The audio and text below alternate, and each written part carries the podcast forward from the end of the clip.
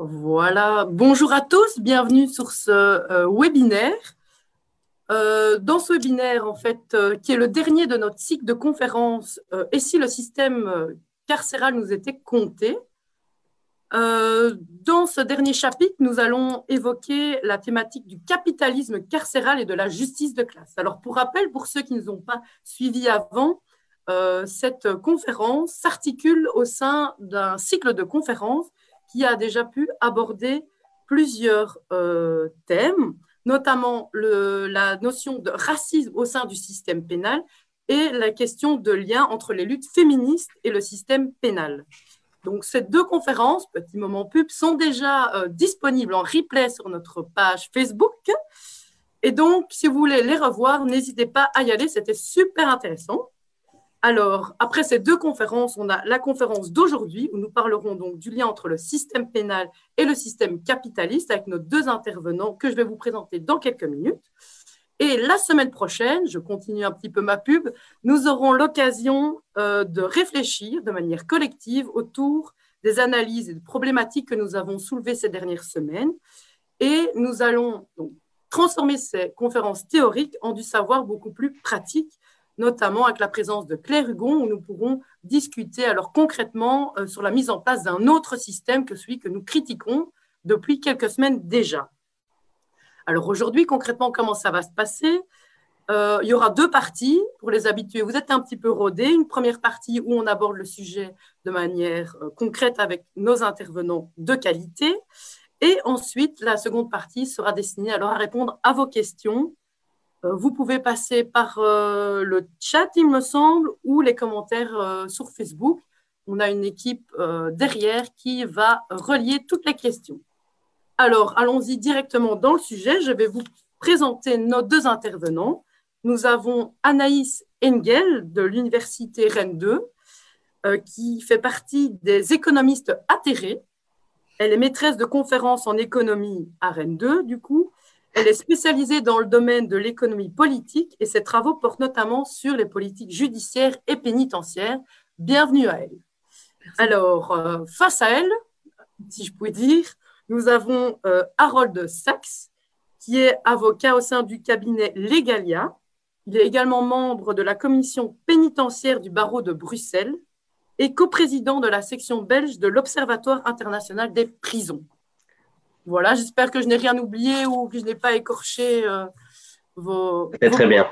Ça va, super. Euh, et donc, sans plus attendre, comme ça on aura plus de, place pour les débats et les interventions, je vais commencer directement avec notre première question.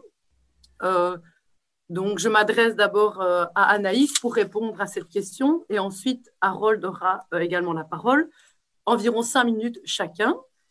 Euh, la question est la suivante. Le droit pénal actuel a été conçu comme une réponse aux abus des pouvoirs euh, royaux du Moyen Âge. La justice était différente selon la classe sociale. Est-ce qu'on peut vraiment dire aujourd'hui que les classes populaires sont sur un pied d'égalité avec les classes bourgeoises en ce qui concerne l'application du droit pénal? En cinq minutes, Anaïs, bon courage. Ben, merci beaucoup. Déjà, donc bonsoir à, toutes et à tous. Euh, je suis ravie d'être ici et euh, d'aborder cette question euh, si passionnante. bon, pour répondre à cette question, en fait, effectivement, en cinq minutes, j'ai eu un peu de mal à synthétiser.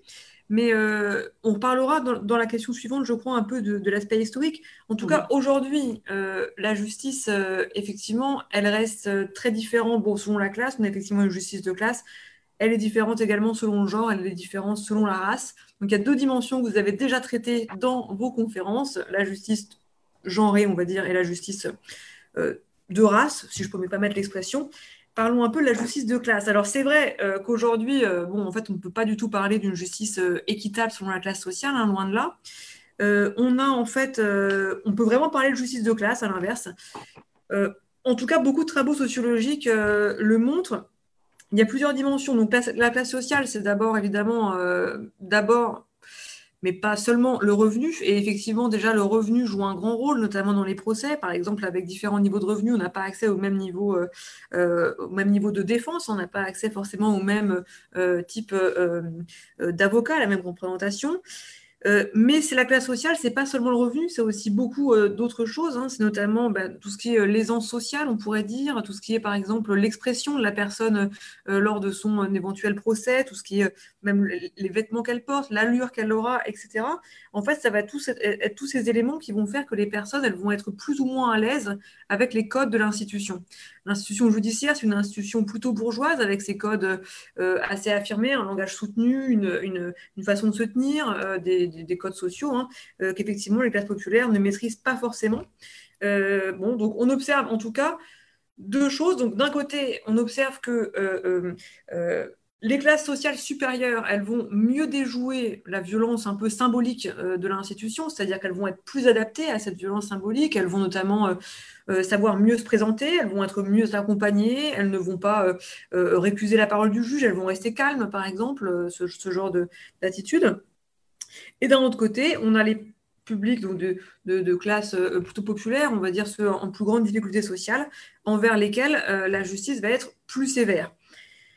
Donc ça se traduit avec différentes choses. Hein. Euh, par exemple, on a pour les catégories populaires, on, observe qu'il y a plus souvent des passages en, comparution immédiate. Alors en, France, c'est une, c'est une forme de, euh, de, procédure où on va être jugé plus rapidement. On va, euh, l'avocat, par exemple, ne va avoir le dossier qu'une demi-heure avant, donc c'est une façon euh, extrêmement rapide hein, de préparer la défense. bon, on va être plus souvent jugé dans des conditions assez, assez désavantageuses. Ça va conduire également à plus souvent de la prison ferme pour ce type de, personnes issues des classes populaires. à l'inverse, les classes supérieures bénéficieront, entre guillemets, mais auront plus souvent euh, des, amendes. Euh, bon. Euh, et également, une fois que les personnes, on va dire issues de milieux défavorisés, sont en prison, on observe également qu'elles bénéficient moins souvent de remise de peine que celles issues des classes supérieures. Donc en fait, on a vraiment, à chaque, à chaque étape hein, de, processus pénal, on observe un désavantage envers les, les classes populaires. Et à l'inverse, donc je vais citer euh, le, travail d'un de mes collègues hein, qui s'appelle Alexis Spire, qui est sociologue euh, ici euh, en France, hein, qui nous parle notamment, enfin qui s'est intéressé à la question de, son article s'appelle Des dominants à la barre, donc où il a étudié en fait beaucoup de procès pénaux avec bah, des personnes issues de classes extrêmement favorisées, puisqu'il s'agit en fait euh, de procès pour euh, euh, évasion fiscale et, leurs suites éventuelles. Et là, on observe en fait hein, que ces procès pour grosses évasions fiscales sont donc avec des gens qui sont multi millionnaires, voire multimillionnaires, elles sont là déjà, c'est déjà pas mal, sont voilà, donc ont des avocats qui sont extrêmement connus, euh, ont, des nuées de journalistes à leur côté, euh, euh, affichent leur légion d'honneur sur, leur, poitrine, hein, sont, voilà, et mettent en avant tous leurs titres de noblesse, tous leurs actes de bienfait pour la France, mettent même en avant le fait que pendant la Seconde Guerre mondiale, ils ont sauvé des juifs du régime de Vichy, un, tas de choses qui n'ont rien à voir avec l'évasion fiscale en cause, mais qui conduit un peu à les légitimer et donc à, à, à un peu leur, euh, euh, leur, leur prestige symbolique vis-à-vis de l'institution. Donc effectivement, on ne peut pas du tout parler de, de, justice de classe, que ce soit à la fois dans la présentation des, euh, des personnes elles-mêmes et puis dans la réponse de l'institution qui leur est faite. Voilà, cinq minutes pile d'après mon chronomètre. Je m'arrête. Super, parfait. Je n'ai même pas besoin de faire de rappel. Donc voilà, Harold, le même timing, on espère. Mais merci beaucoup et merci pour l'invitation. Mais je ne vais pas aller dans un sens différent de, ce qui vient de, nous être dit, effectivement. Euh, Peut-être dans, un, dans une focale plus euh, orientée sur la prison en tant que telle. Euh, effectivement, la notion de, de, prison au sens où on la connaît aujourd'hui doit être distinguée de la notion d'enfermement, puisque l'enfermement, la pratique de l'enfermement, elle, elle a existé, je crois, quasi de tout temps. Euh, puisqu'on a toujours, que ce soit pour des motifs euh, judiciaires, politiques ou, sanitaires, on a toujours renfermé des gens pour garder un, un détenu euh, en attendant de savoir ce qu'on allait lui imposer comme châtiment ou en attendant de, l'exécuter, ou que ce soit pour emprisonner des, opposants politiques, euh, ou que ce soit les, par exemple les, lépreux qu'on mettait à l'écart des, sociétés et qu'on maintenait à l'isolement. Mais la notion d'emprisonnement en tant que peine, c'est effectivement une notion qui naît euh, fin 18e et qui naît effectivement avec l'essor du pouvoir bourgeois et donc avec une, classe qui va prendre le pouvoir et qui se caractérise par définition par le fait que c'est une, une, classe qui a qui possède, qui possède des biens, euh, mais qui ne possède entre guillemets rien d'autre. Et donc, ce qui la caractérise et ce qui fait sa force, c'est euh, sa possession matérielle. Et donc, effectivement, on va voir dans l'instrument même du droit, on va retrouver cette préoccupation de maintenir ce privilège-là. Euh, c'est un exemple qu'on donne très souvent, mais par exemple, le code pénal, en tout cas en Belgique, mais qui est largement inspiré du code pénal français, et je, pense que les, les, échelles de peine en France doivent être relativement similaires. Le code pénal belge, il prévoit pour des coups et blessures euh, volontaires, il prévoit une peine maximum de six mois, alors qu'il prévoit une peine maximum de cinq ans d'emprisonnement pour euh, un vol simple. Et donc, on voit sur un exemple aussi simple que celui-là qu'il y a vraiment une préoccupation euh, à, protéger les intérêts de la classe qui prend le pouvoir et qui a enfin la, possibilité de faire valoir ses propres revendications. Alors, cela étant, euh, je pense que comme ça vient d'être dit, peut-être que l'opposition, euh, je veux dire bourgeoisie, classe populaire, est un, peu simpliste et mérite d'être effectivement affinée, puisque, en, gros, et pour schématiser, c'est l'apport de Bourdieu sur ce qu'est une, une, une, classe dominante, une classe populaire, et donc il faut distinguer les différents capitaux dont peuvent bénéficier les, les individus. On parlait tout à l'heure ben, des personnes qui peuvent se présenter devant la justice avec, avec des signes de prestige, les, les notions de, de légion d'honneur, etc. Et donc ça va faire appel à tout ce qu'on appelle le capital symbolique qui permet immédiatement d'identifier une personne euh, et de l'identifier dans, dans, un, dans un corps social particulier. Euh, et en fait, si on regarde de façon peut-être plus précise le, profil des, personnes qui sont détenues, euh, ben, qu'est-ce qu'on voit? C'est on voit que la plupart des détenus sont des personnes qui ont un niveau d'éducation extrêmement bas. Euh, ils viennent généralement de, de, de classes extrêmement pauvres. Euh, donc, je, je crois qu'en France, c'était plus de la moitié qui venait de, de classes où on vit sous le seuil de, de pauvreté. Euh, c'est pour la grande majorité des personnes qui sont sans emploi ou qui ont au, au maximum, je vais dire, eu des emplois euh, sous-qualifiés comme ouvriers. Et alors peut-être plus spécifiques encore sont des gens qui ont des, des, euh, rapports familiaux, je vais dire des liens familiaux qui sont plus faibles que ceux qu'on observe dans la société, euh, je vais dire libre. Euh, donc on voit par exemple dans les, dans les questions qui sont posées sur la connaissance que les détenus peuvent avoir du métier qu'effectuait leur père ou leur mère, ben on voit qu'il y a une connaissance moins approfondie du, tissu familial. Et c'est aussi des, des, des, personnes qui ont généralement été désaffiliées des différents réseaux de sociabilisation classiques, et donc euh, famille, travail, école. Et donc, à travers ces, caractéristiques-là, on voit que ce sont des gens qui ont en fait des capitaux qui sont généralement des capitaux faibles, que ce soit économiques, social, euh, culturels ou symboliques. Avec peut-être une exception, et ça va un peu faire la transition avec la, la question d'après, euh, qui est la catégorie des agriculteurs qui sont étonnamment sous-représentés euh, en prison.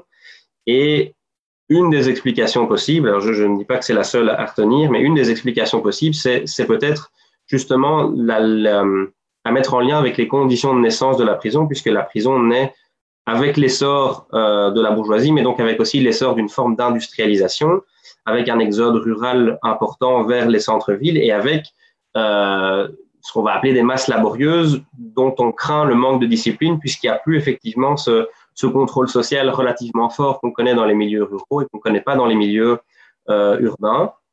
Et donc la prison va essentiellement viser euh, ces nouvelles euh, classes sociales, ces travailleurs dans les milieux urbains. Donc, en, conclusion de, tout ça, ce qu'on peut dire, c'est que effectivement, il y a une, une, justice, clairement une justice de classe, qui ne se limite sans doute pas à l'opposition bourgeoisie-classe populaire, euh, puisque notamment un individu qui, par exemple, est économiquement faible parce qu'il est sans emploi, mais qui est culturellement, euh, je vais dire, fort, on va dire en tout cas avec un important capital parce qu'il serait, par exemple, universitaire, euh, risque moins de se retrouver en prison, notamment parce qu'effectivement, il maîtrise tous les codes du langage. Alors là, je, vous avoue que j'ai un doute, je ne sais plus si, si c'est Geoffroy de la Gannerie ou si c'est Catherine Baker qui en parle dans son ouvrage, mais qui explique que il, maîtrise les codes qui sont utilisés par les juges. Et donc, il va plus facilement s'en sortir dans l'arsenal judiciaire pour permettre au juge éventuellement de s'identifier à lui. Et donc, il va éviter plus facilement la prison. Et donc, clairement, il va être traité distinctement euh, des autres individus. Je crois que j'ai plus ou moins respecté le timing. Ouais, super, super. Ben, merci beaucoup pour euh, vos réponses à tous les deux qui, qui, vont dans le même sens et qui, qui, répondent parfaitement à la question, en fait. Euh, donc, euh, c'est toujours bien qu'on pose une question d'avoir une réponse claire. Donc, ici, une réponse aussi axée sociologique et qui, permet alors des réflexions aussi sur, nos interactions de, société, sur, nos codes et nos langages. Donc, euh, merci beaucoup. Alors, je vais passer à la question 2. Euh, euh, la prison est devenue la peine centrale au cours du 19e siècle. Est-ce qu'on peut faire un lien entre la naissance de la prison et l'émergence du système capitaliste Harold, si tu n'es pas essoufflé, tu peux répondre alors non, ça va, je vais reprendre mon souffle. Euh, en, trois minutes, si, ça te va. Oui, alors c'est effectivement la, la, thèse de Foucault, hein, c'est que la, la, prison va naître dans un contexte particulier. En gros, Foucault va, va identifier trois rôles euh, à la prison. Il va dire d'une part, c'est le lieu où, on stocke les personnes qu'on élimine de la société. Euh, c'est aussi une façon de, désigner des individus par ce qu'ils ont fait qui porte, selon les intérêts de la classe dominante, qui porte atteinte à la société. Et puis, c'est un laboratoire des pratiques disciplinaires puisqu'on a un ensemble de corps à discipliner euh, sous la main. Et donc, euh, l'idée qui est sous-jacente à ça, c'est de pouvoir distinguer pour ce qu'il va appeler le peuple, c'est-à-dire la, classe laborieuse, euh, distinguer la classe laborieuse en opposition à la plèbe, qui sera cette, euh, c'est les termes que lui emploie, euh, qui sera cette espèce de, de, de, sous-prolétariat qu'on va parquer dans les prisons. L'objectif selon lui, qui est derrière. Alors, ce n'est pas forcément un objectif conscient, mais c'est le, résultat de, l'usage qui est fait par la société. Euh, l'objectif, c'est de désigner justement cette opposition pour légitimer l'ensemble de l'arsenal de contrôle qu'on peut retrouver euh, dans la société. Et donc, du fait que la masse laborieuse se sent mise en danger par l'existence d'une plèbe qui pourrait leur porter atteinte, il y a une sorte d'instrument de, légitimation du pouvoir qui est ben, regardez, ces gens sont en prison. S'ils sont en prison, c'est parce qu'ils sont dangereux. Et comme ils sont dangereux et qu'ils sont en prison, ils sont protégés. Et comme ils risquent de sortir un jour de prison et d'être à nouveau délinquants, il faut mettre en place à l'extérieur de la prison tous des instruments de contrôle pour s'assurer qu'ils soient repérés dans la société et que la justice les attrape. Et donc, vous avez une sorte de continuum où chaque institution vient légitimer la précédente, et ce qui l'amène d'ailleurs à dire que, loin de, ne pas fonctionner, en réalité, la fonction remplit, la prison remplit parfaitement la, fonction qu'on lui a attribuée, c'est-à-dire produire cette délinquance et cette inquiétude pour légitimer euh, le contrôle à l'extérieur, et tout ça dans l'objectif de quoi? Ben, De permettre à une classe dominante de garder sous contrôle une classe laborieuse, en gros, plutôt que s'occuper euh, de s'opposer à la, à, la, à la, classe dominante, ben, va s'opposer à la plèbe et avoir peur euh, de la plèbe. Ok, merci. Anaïs, si tu veux euh, répondre à la question aussi ou rebondir euh, bah, sur ce qu'il a dit oui, tout à fait. Ben, merci beaucoup, euh, Harold. Effectivement, ben, là encore, je pense qu'on va pas beaucoup être en désaccord hein, de toute façon ce soir, mais, tant mieux. c'est bien aussi.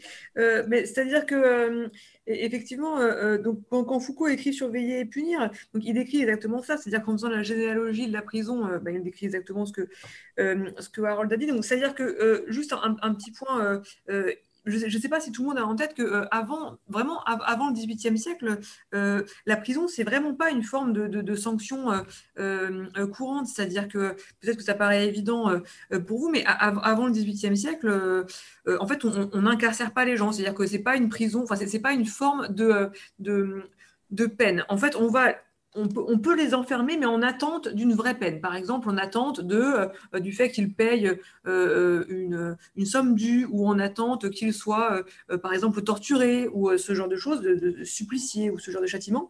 mais en revanche, on n'incarcère pas pour incarcérer. C'est pas forcément un but en soi, ou c'est extrêmement rare.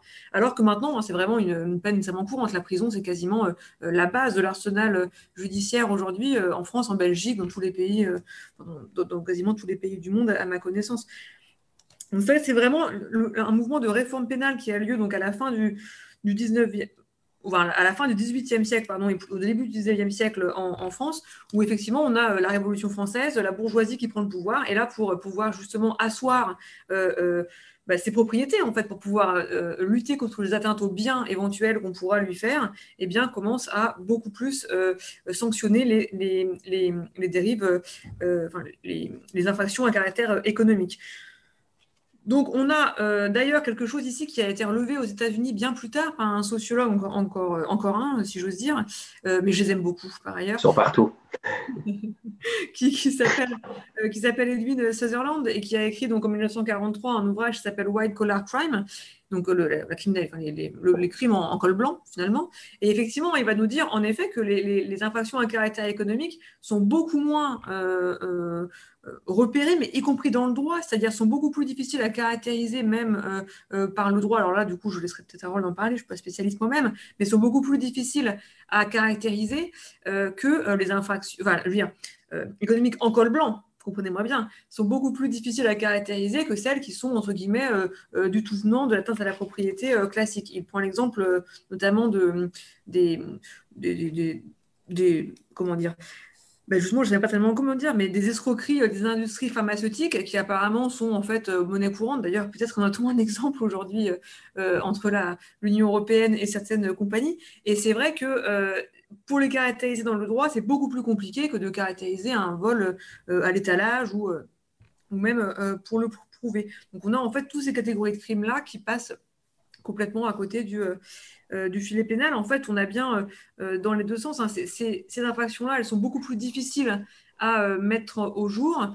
et en même temps, on, on, ne fait rien spécialement pour pouvoir y arriver, puisqu'après tout, étant donné que ce sont des gens il y a beaucoup d'intérêts économiques euh, derrière ça, donc euh, on pourrait quasiment dire hein, que le système judiciaire protège effectivement euh, certaines catégories de, personnes ou au moins les aide à, maintenir leurs privilèges.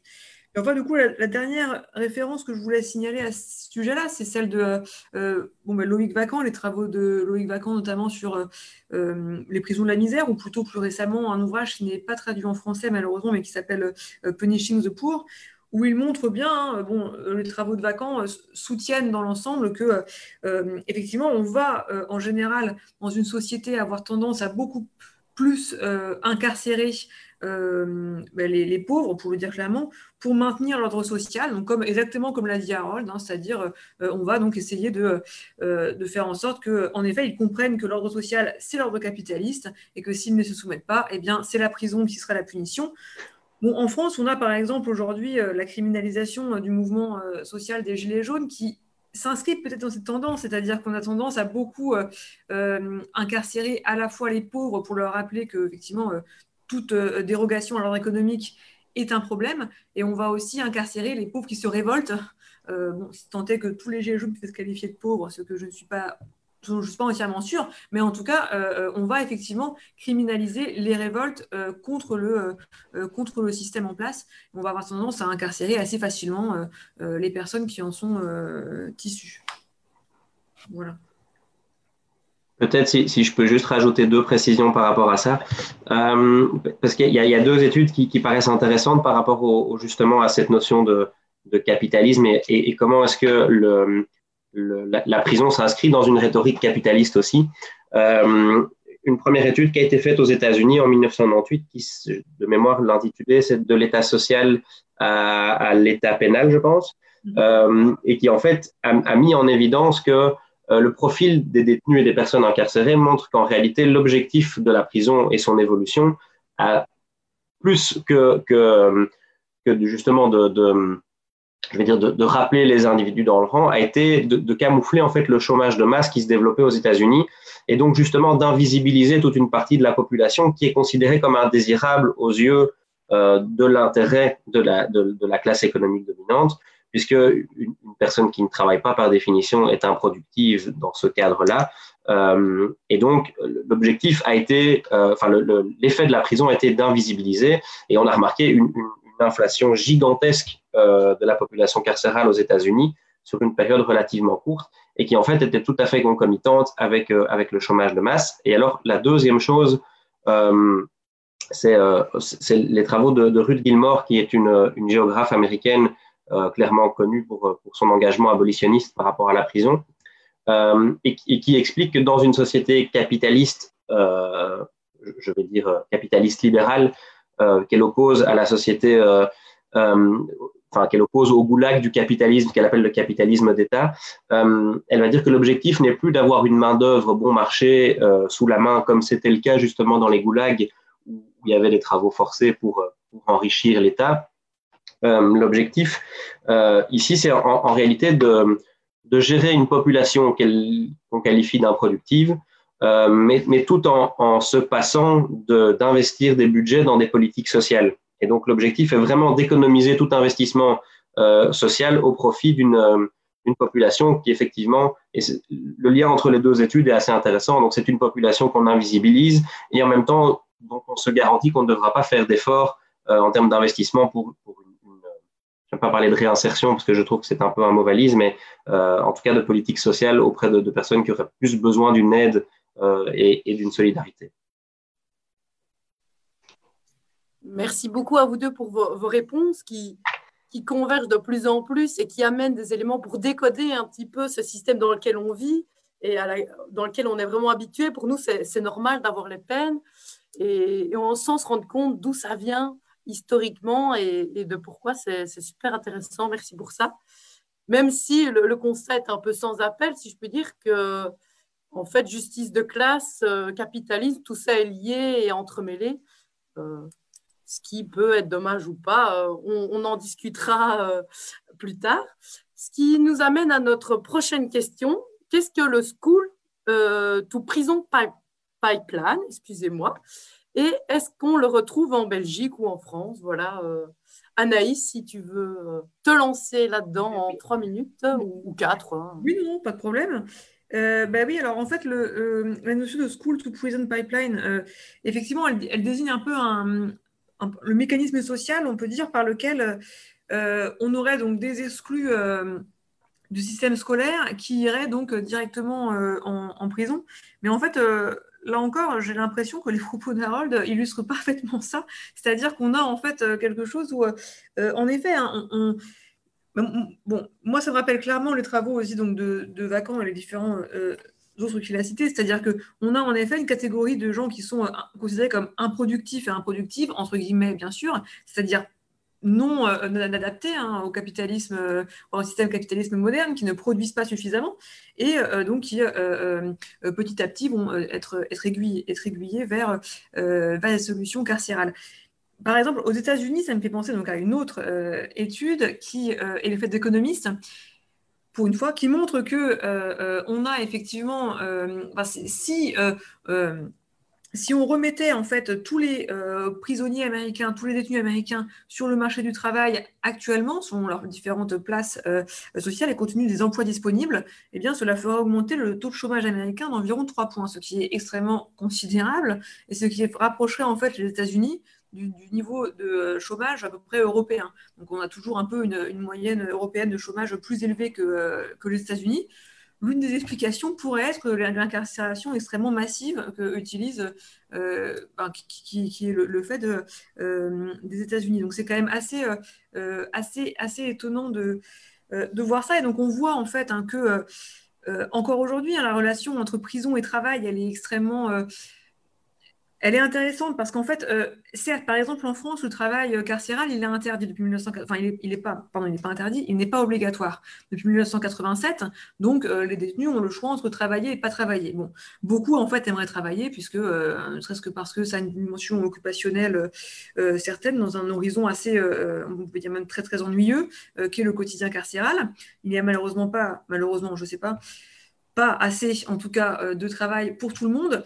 Euh, mais en fait, ce qu'on remarque, donc là, en fait, je m'appuie sur les travaux de l'OIP, donc je euh, pique un peu à Harold de ses sources, mais en fait, on remarque qu'elles bah, sont extrêmement mal payées.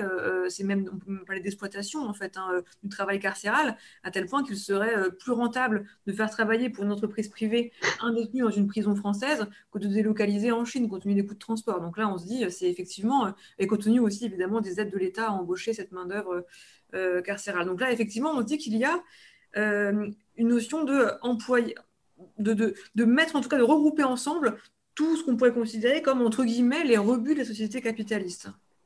Voilà. Je m'arrêterai là. Oui, pour, pour, pour, euh, pour, pour poursuivre là-dessus, là euh, je, je, c'est difficile de dire s'il y a vraiment un continuum, euh, je vais dire, enfin peut-être décrochage scolaire, prison. Euh, par contre, ce qui est sûr, c'est que, comme on le disait tout à l'heure, la prison regroupe euh, une série d'individus euh, pour lesquels les lieux habituels de sociabilisation ont été sont soldés par des échecs. Et parmi ces lieux, évidemment, le, le premier bon, il y a la famille au départ de la vie, mais le, le, plus important, je veux dire, extérieur à la famille, c'est évidemment l'école au départ. Et donc, c'est pas du tout étonnant si, si, quelque part, là où l'école est en échec, euh, s'il n'y a pas une autre institution qui vient derrière pour combler cette lacune-là, on peut retrouver euh, les mêmes individus. Et donc, si vous prenez le, la proportion, euh, enfin, le, plutôt le, tableau des, des, études des personnes qui sont incarcérées, en tout cas pour ce qui concerne la Belgique, et plus précisément la Belgique francophone, puisqu'il y a une étude qui a été faite par la communauté française là-dessus, vous voyez qu'en Belgique, il y a euh, 30% des détenus qui n'ont pas de diplôme du tout, c'est-à-dire qu'ils n'ont même pas eu accès à, un diplôme d'études primaires, c'est quand même un détenu sur trois. Euh, vous en avez 45%, donc en plus de ces 30%, 45% qui ont au maximum le certificat d'études de base, euh, donc l'équivalent du, du, de la sixième primaire. Et puis vous avez là-dessus encore 20% supplémentaires qui ont au maximum le certificat d'études secondaires inférieures et donc l'équivalent de la troisième secondaire. Euh, donc, si vous faites le total de, ces détenus, vous avez 95% des détenus qui sont arrivés au maximum de leur niveau scolaire, euh, à ce à quoi on s'arrête quand on a, je crois, 14 ans, euh, si on, ne rate pas à l'école. Et donc, on peut peut-être pas parler d'un lien quasi automatique, puisqu'il y en a qui, y échappent, mais par contre, il y a clairement un problème par rapport à à l'échec scolaire ou en tout cas au niveau d'études et à la surreprésentation de, de ces personnes-là euh, en prison. Et alors, pour compléter ce, ce qu'Anaïs disait sur, sur effectivement la, la, place du travail en prison, euh, de nouveau, le, le, le, travail, en tout cas dans, dans nos sociétés, euh, dans nos modèles euh, d'État-providence, le, le, travail s'inscrit dans, dans, dans un complexe plus, plus important qui est la sécurité sociale, euh, qui rattache l'individu à l'ensemble de la, de, la, de la communauté, euh, des citoyens en âge de travailler. Et euh, en tout cas, pour ce qui concerne la Belgique, effectivement, les, niveaux de rémunération sont aux alentours, alors parfois c'est un peu, un peu moins, parfois c'est un peu plus, mais c'est aux alentours d'un euro de l'heure pour le travail, euh, sachant qu'en prison, la plupart des choses que les détenus peuvent se fournir coûtent plus cher qu'à l'extérieur, donc ça, laisse un peu imaginer ce à quoi ils peuvent avoir accès avec un euro de l'heure.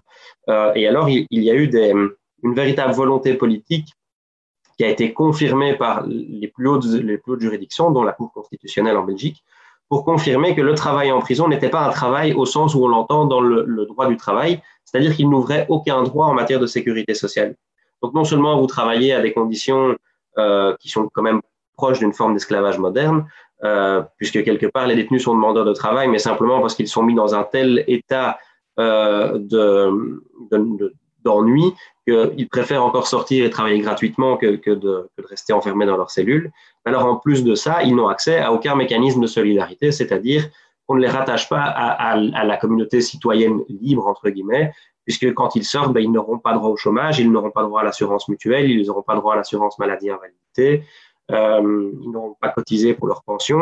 Et donc, il y a tout un système autour de ça qui maintient ces individus dans une forme de désaffiliation euh, au reste de la société.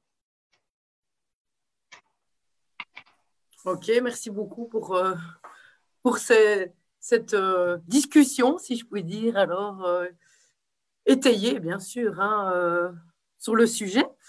Alors, peut-être c'est un sujet belgo-bel, si je puis dire. On est donc sur le site de Aaron, on va construire une, une prison, une méga prison en partenariat public-privé, en PPP pour les, intimes. Et donc, quel problème euh, cela pose-t-il selon vous? Et est-ce que les personnes détenues seront-elles bientôt cotées en bourse? Alors, à partir du moment où on, doit faire de l'argent euh, avec les prisons, est-ce que c'est vraiment un système euh, viable? Et qu'est-ce que le capitalisme carcéral en lien alors avec ça?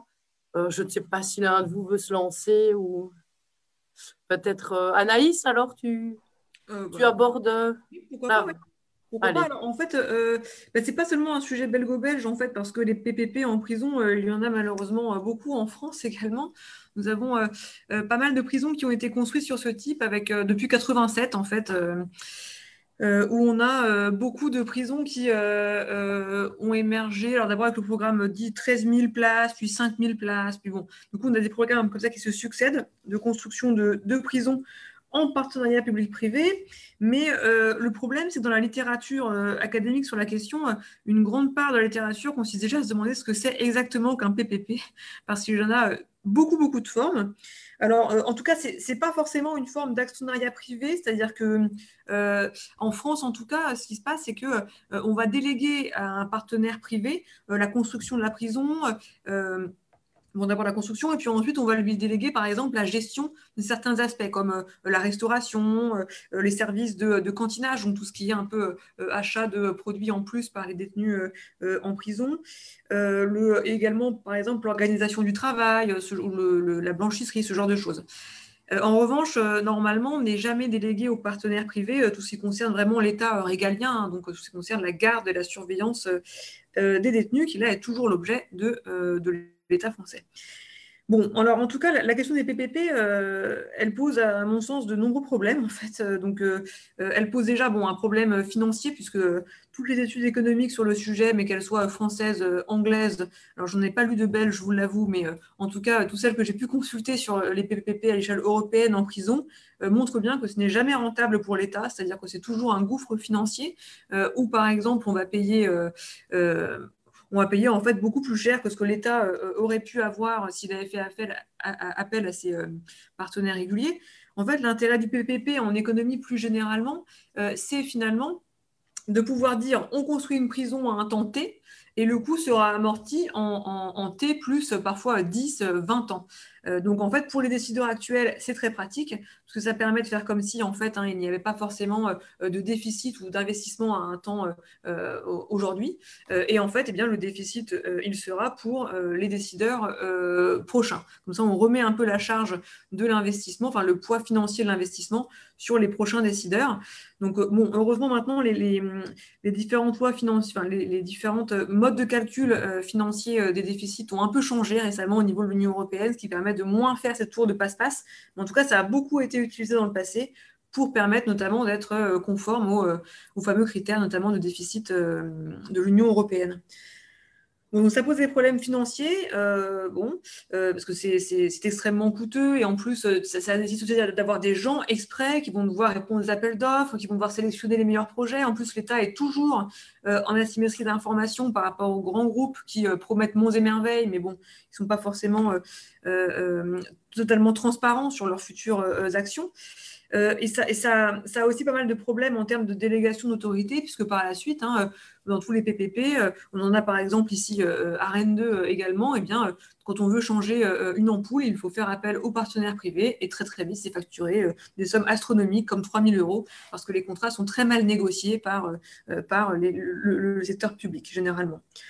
Bon, donc ça, ça pose des problèmes au niveau de l'État, puis ça pose aussi beaucoup de problèmes euh, quotidiens. Par exemple, on a des problèmes de type, euh, voilà, quand on regarde concrètement, euh, ne serait-ce que la question de la nourriture qui est servie aux détenus, eh bien on remarque que tout ça est inscrit précisément dans les contrats avec des grammages prêts, enfin au, grammage près, que les, prestataires privés sont très très. alors là, il n'y a, pas de rab à la cantine en, prison, c'est-à-dire que tout est millimétré. Voilà, donc c'est, ce sont des choses qui sont en fait, ça déshumanise à mon sens complètement la relation, euh, bon, si tant est qu'elle qu'elle eût été un jour humaine par ailleurs. Mais en tout cas, ça contribue encore plus euh, à, sa, euh, à sa déshumanisation. Mais du coup, j'en viens aussi à la question du capitalisme carcéral plus largement et à cette question de est-ce que, est que les détenus seront un jour cotés en bourse? Bon, ben, aux États-Unis, on a déjà des, sociétés euh, de, gestion de prison qui sont euh, cotées en bourse. D'ailleurs, je pense que c'est des sociétés dans lesquelles, si vous avez de l'argent à placer, c'est toujours euh, rentable d'investir. Le marché ne cessant de grossir. Ce sont des sociétés qui, à mon sens, ne feront malheureusement pas faillite à l'avenir mais plus que ça, on a en fait ce que Loïc Vacan appelle, enfin Loïc Vacan avec d'autres, hein, appelle un, complexe carcéro-industriel, où on a en fait des industriels donc, qui gèrent, euh, enfin des entreprises qui gèrent finalement des prisons, qui gèrent leur construction, qui gèrent aussi leur gestion aux États-Unis, et donc qui vont avoir un intérêt financier à ce qu'il y ait le plus possible de gens incarcérés. Et c'est là où ça devient extrêmement grave, parce qu'on a en fait des intérêts économiques euh, vraiment là euh, concrets incarcérer de plus en plus de gens, notamment avec des lobbies hein, qui vont euh, influencer les politiques d'enfermement. Euh, Loïc Vacan montre par exemple très bien le lien entre euh, ces actions de lobby aux États-Unis et la loi Street Strikes and You Out, où à partir du moment où vous avez fait trois infractions, vous êtes incarcéré à perpétuité. donc ça, ce sont des, choses qui sont hallucinantes d'un point de vue européen pour l'instant, ce n'est pas, on n'est pas là en, Europe. Hein, je ne vais pas vous rassurer en disant ça, mais effectivement, on voit bien quand même l'intrication entre intérêt économique et incarcération, même pas seulement pour maintenir le système en place, mais pour faire de l'argent maintenant, concrètement, grâce à une population incarcérée qui sert en fait de, de produit finalement. Harold, pour rebondir, euh, compléter, euh, continuer la réflexion. Ça va vous étonner, mais de nouveau, on va être d'accord. Hein, le, le, problème des, voilà, le, problème des PPP, euh, alors en Belgique, ils sont relativement bien définis pour ce qui concerne, en tout cas les prisons, puisque c'est défini comme un, un partenariat public-privé dans lequel le privé s'engage sur un modèle qu'on appelle DBFM, et donc, euh, c'est dessiner la prison, la construire, euh, la financer, donc en financer la construction et, et son utilisation, et en assurer, euh, je veux dire, la, maintenance. Euh, le tout évidemment contre une redevance annuelle. Pour ce qui concerne la prison d'Arun, elle elle est planifiée sur 25 ans. Et effectivement, l'unique intérêt de ça, c'était à l'origine euh, une forme de tour de passe-passe euh, en ce qui concerne les inscriptions comptables dans, dans un budget, puisque quand l'État belge euh, programme la construction d'une prison et son coût sur 25 ans, il doit budgétiser ce coût sur une année, alors que là, en fait, chaque année, il va mensualiser, euh, annualiser la redevance qu'il paye aux partenaires. Et donc, effectivement, ça permet de présenter un budget nettement moins élevé. alors, moi aussi, j'ai trois problèmes par rapport à ça et je crois qu'ils se rejoignent largement. C'est d'abord le problème du coût global. et ça, on vous l'a dit, les, les, les différentes cours des comptes montrent toutes, euh, et, on ne peut pas les accuser d'avoir une, opinion euh, militante sur la question. Euh, d'abord, la Cour des comptes en Belgique ne fait pas effectivement une étude approfondie, mais en, 2015, en tout cas, elle, cloue l'État belge au pilori en, en, faisant, enfin, en étant, en étant choqué par l'amateurisme avec lequel il a été décidé d'avoir recours au PPP, en disant en fait l'État belge a recours au partenariat public-privé sans avoir une vraie réflexion sur pourquoi est-ce qu'on le fait. Et alors, elle va même dire que euh, elle, n'évalue même pas budgétairement ce que ça va représenter, c'est-à-dire qu'elle fait un choix de principe d'avoir recours au PPP, mais sans pouvoir calculer le montant que ça va lui coûter et sans avoir fait euh, un test de comparaison entre ce que ça lui coûterait en, particulier, euh, enfin en ayant recours à des particuliers privés, ce que ça lui coûterait en régie? En 2017, c'est la Cour des comptes française qui, elle, va carrément recommander à l'État français d'abandonner complètement les partenariats publics-privés parce qu'ils sont beaucoup plus chers effectivement que la construction en régie. Et alors, je crois que c'est la même année, la Cour des comptes européenne, euh, et de nouveau, on ne peut pas accuser, je crois, l'européenne pourtant d'être euh, contre la privatisation de certains secteurs publics et contre la, mise en concurrence selon les règles du marché, mais qui va dire les États doivent abandonner complètement le, les PPP parce que c'est beaucoup trop cher par rapport à, ce que c'est de construire en régie. Donc, euh, c'est d'abord un problème effectivement de coût pour la collectivité. Ça n'est intéressant pour personne. Pas pour personne de la collectivité, c'est évidemment intéressant pour les, consortiums.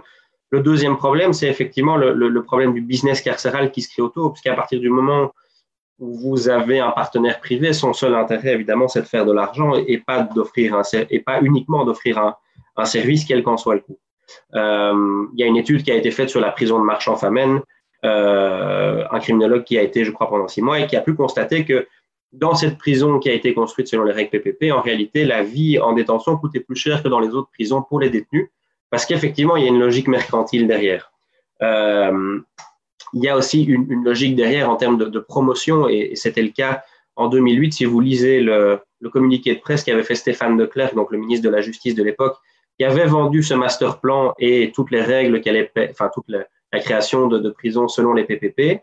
Euh, il disait lui-même que ce qui était fantastique avec les prisons, c'est que ça créait de l'emploi et que ça créait, euh, alors en dehors de toute considération sur la, même la logique pénale et sur la place de la prison dans l'arsenal pénal, euh, il, avait totalement évacué ce point-là du débat. Il vendait les prisons en disant c'est formidable, ça crée, alors il donnait un, rapport hein, une prison de, je crois, 400 places, créait 500 emplois pour une période d'au moins autant d'années.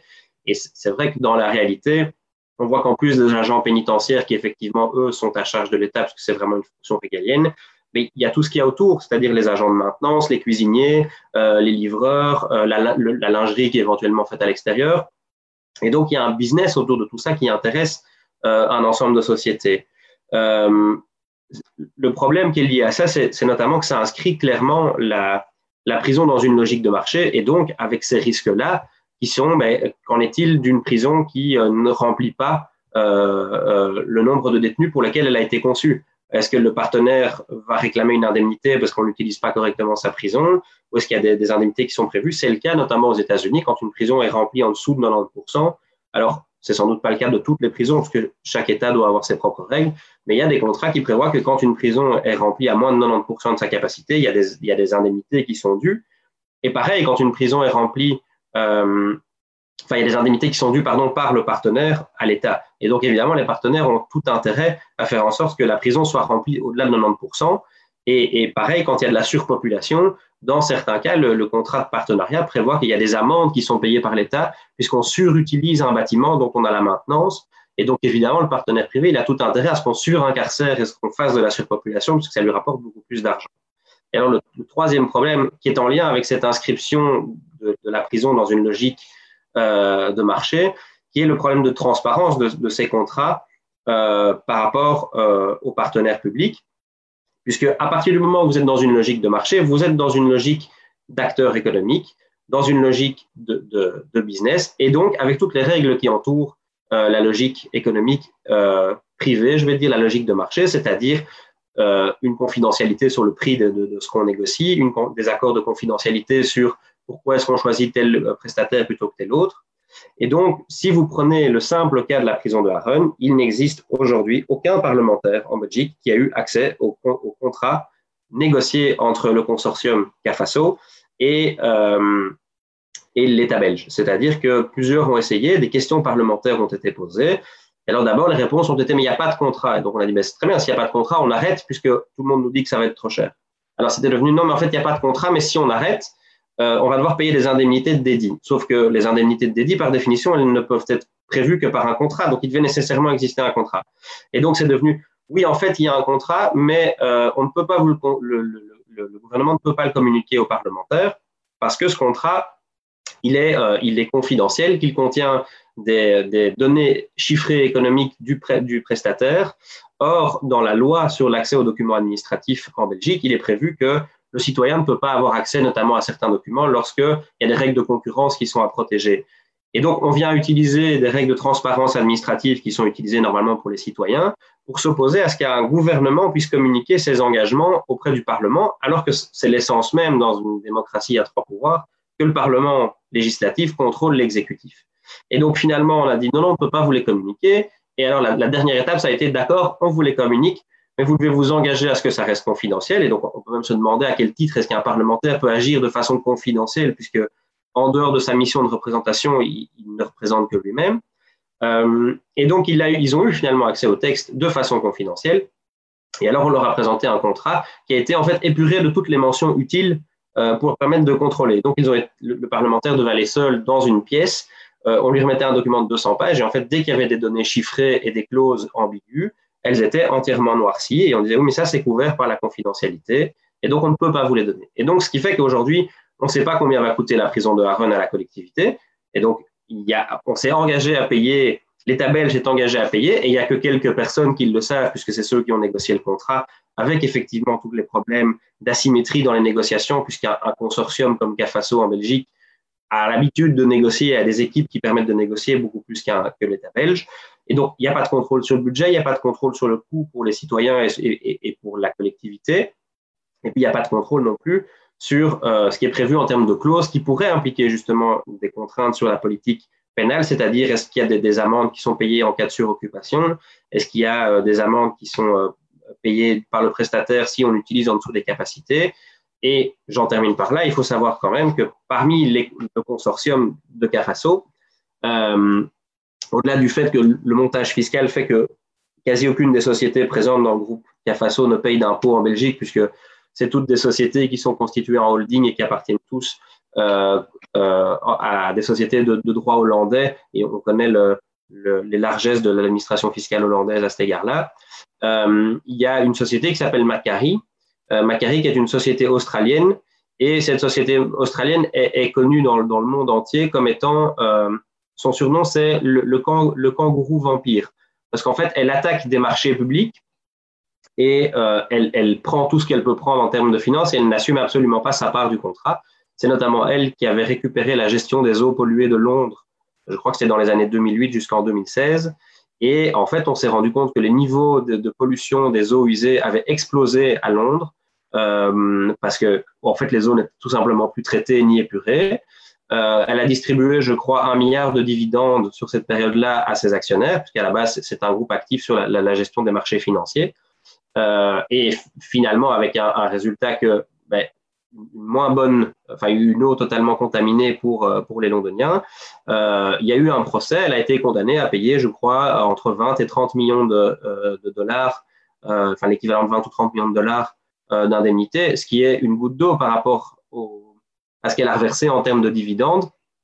Et donc, on voit vraiment toute la logique euh, euh, du marché qu'il y a derrière ça, et en fait le choix qu'on fait des, prestataires à qui on confie un marché, et en fait aussi le, peu de recours qu'on a une fois que le marché n'est pas respecté. C'est-à-dire que qu'est-ce qu'on va faire une fois que la prison aura été construite si, euh, si tout commence à, tomber en miettes?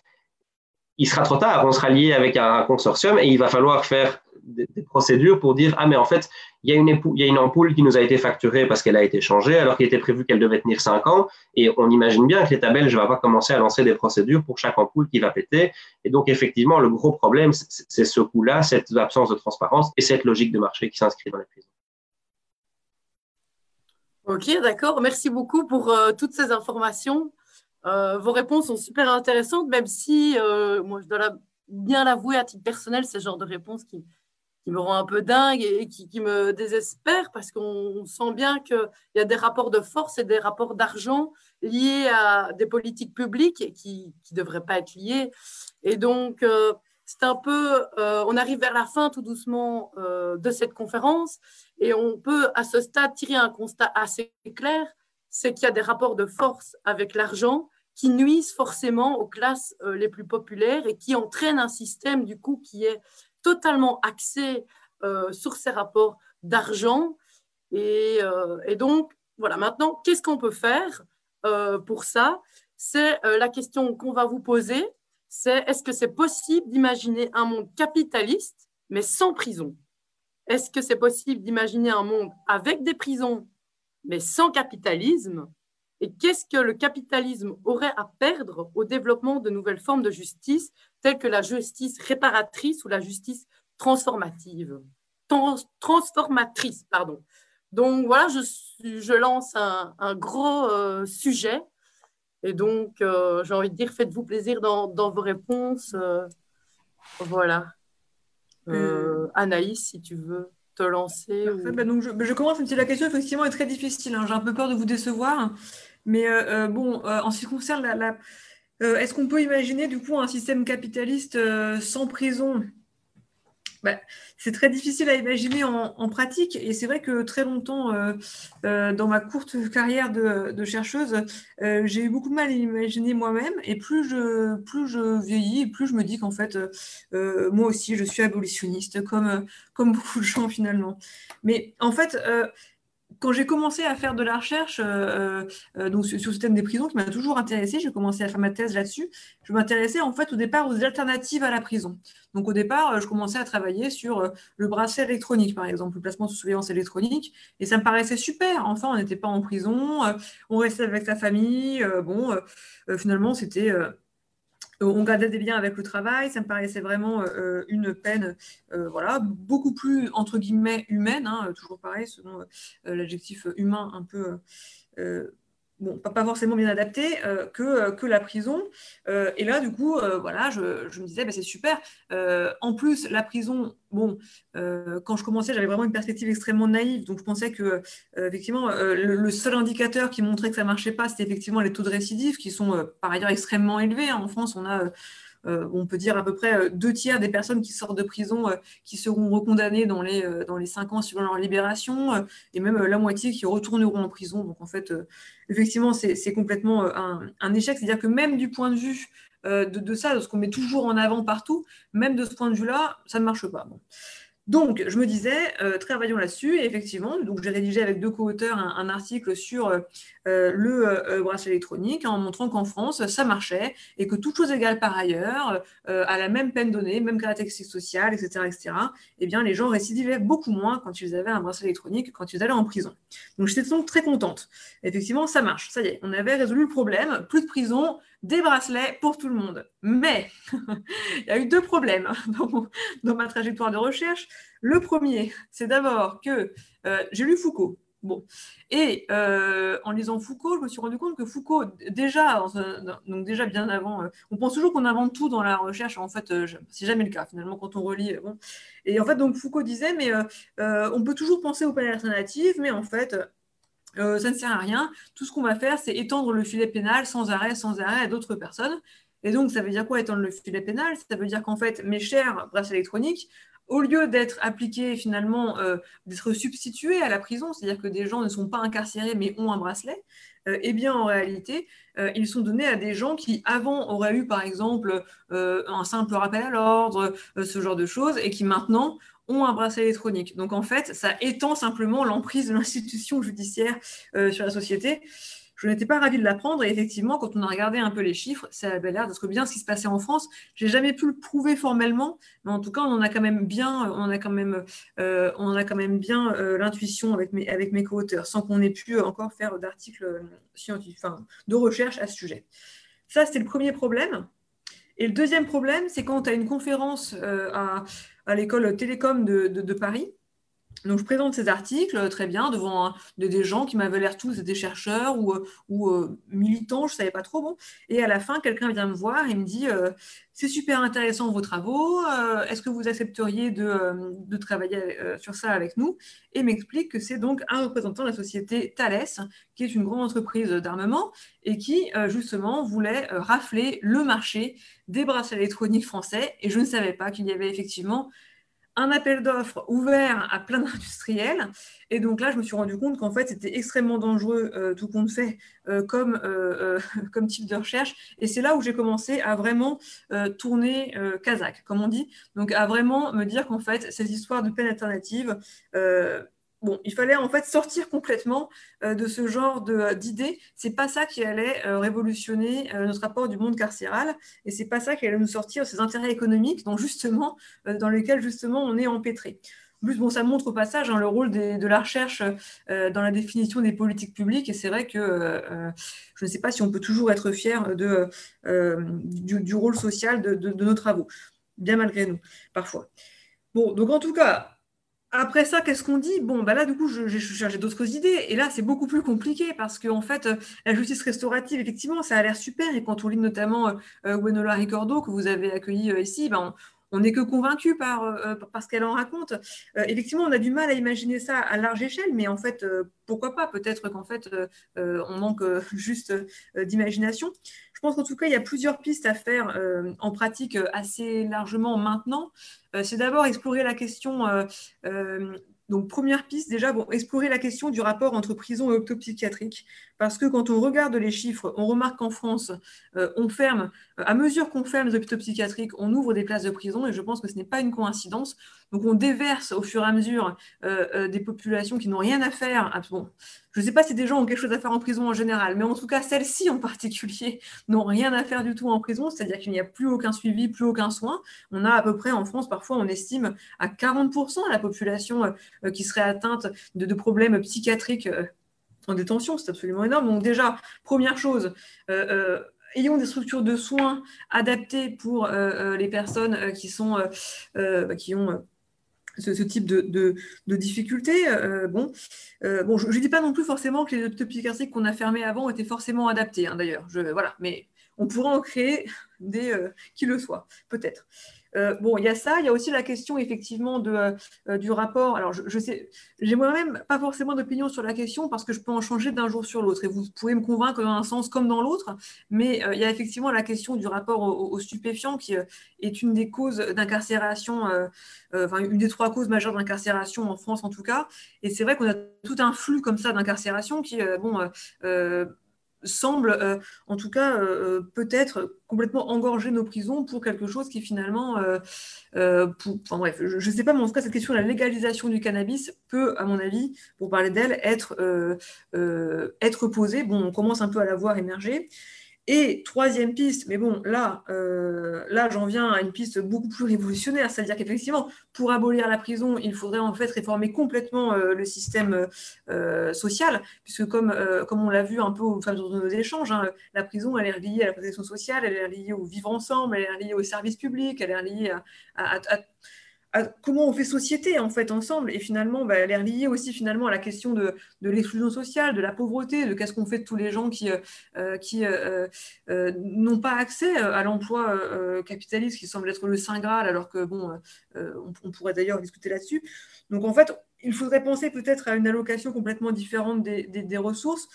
en tout cas, à un modèle qui ne soit pas fondé sur la croissance à tout prix, qui ne soit pas fondé sur le profit à tout prix. Donc là, je mets ma casquette économiste attirée tel qu'on le fait euh, pas mal dans, les médias euh, euh, français en tout cas, et ben, peut-être une piste de, d'autres types de, revenus tels qu'un un revenu universel. Mais attention, je ne parle pas du revenu universel dans sa version libérale à 400 euros par mois. je parle d'un vrai, changement dans les rapports de production et dans, les, les, rapports aux ressources.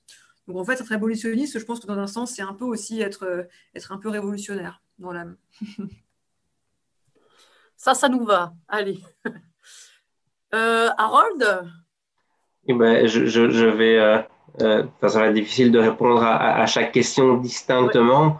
Euh, en ce qui concerne l'OIP, je, je, vais dire, on a, on a entrepris notre coming out il y a, il y a deux ou trois ans, je ne sais plus maintenant.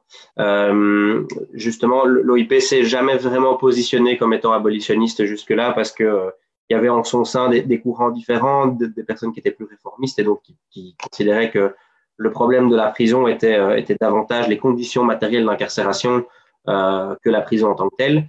Euh, et en fait, on, on, a lancé un chantier de réflexion là-dessus il, y a, il y a deux ou trois ans. Euh, on a présenté le, résultat de nos réflexions euh, au Festival des Libertés euh, dans le cadre d'un débat qui s'appelait Un monde sans prison, inévitable chaos, pour l'interrogation.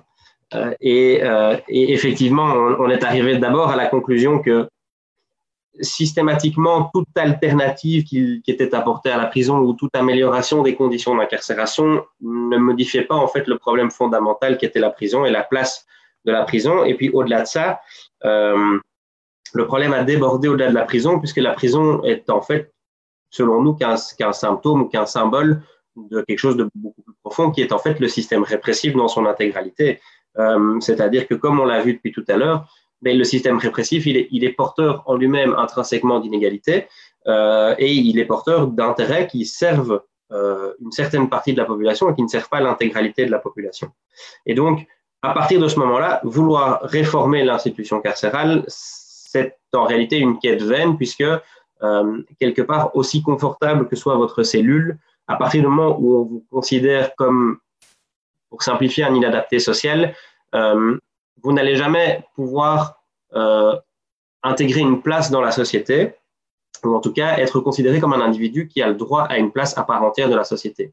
On parlait tout à l'heure des, hôpitaux psychiatriques, bah, avec toute la critique aussi qu'en fait Foucault hein, sur l'usage de l'hôpital, la façon dont on considère les fous, l'usage de l'hôpital, qui fait partie de l'intégralité de ces dispositifs euh, contraignant. Euh, on constate aussi qu'en prison, il y a une, volonté de plus en plus de, psychiatriser justement l'individu.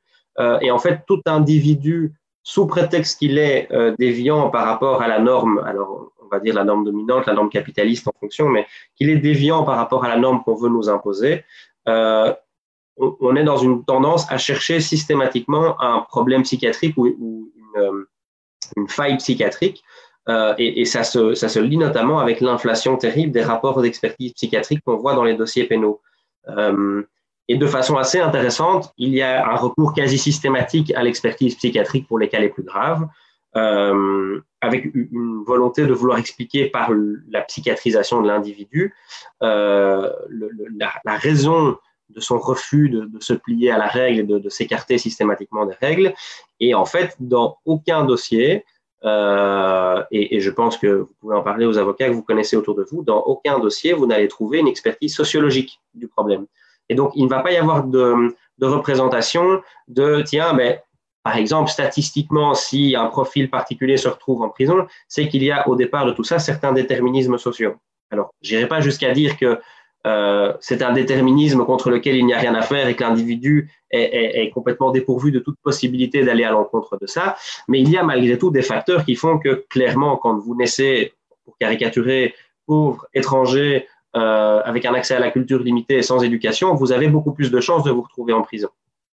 Et en fait, ce qui nous a paru intéressant, c'est que selon nous, ça, la logique qu'il y a derrière, c'est l'illustration même de la logique capitaliste et en tout cas de la logique libérale, où vous avez une responsabilité à outrance de l'individu. L'individu est toujours seul et unique responsable. Il est responsable de trouver son travail, il est responsable de, s'inscrire dans un système scolaire et de le suivre jusqu'à terme. Et quand il rate ou qu'il échoue, ça n'est jamais le système scolaire qui est inadapté, c'est l'individu qui est inadapté au système scolaire et qui refuse de, de s'y adapter. Euh, il est, il est, responsable donc de, de, trouver son emploi. Il est responsable d'être en bonne santé, avec tout ce qu'on sait sur euh, la, la, volonté, par exemple, de, de limiter l'assurance mutuelle euh, et de, l'envoyer vers des assurances privées. Euh, et tout ça participe à cette logique euh, euh, libérale, ou en tout cas d'un monde de plus en plus à droite, où on considère que l'individu est un individu qui est libre de faire ses choix euh, de façon pleine, enfin en pleine conscience, et que donc il est responsable de tout ce qui va lui arriver, et qu'il n'y a jamais de responsabilité euh, de la société derrière. Et donc, pour répondre à la question, est-ce que euh, un système pénal, est-ce que pardon, est-ce qu'un système capitaliste peut survivre sans la prison Ça me paraît compliqué puisqu'elle se priverait, ou alors il faudrait que ce soit remplacé par d'autres mécanismes de contrôle, mais elle se priverait d'un outil de contrôle est pour l'instant indispensable. Est-ce qu'une prison peut exister dans un monde non capitaliste?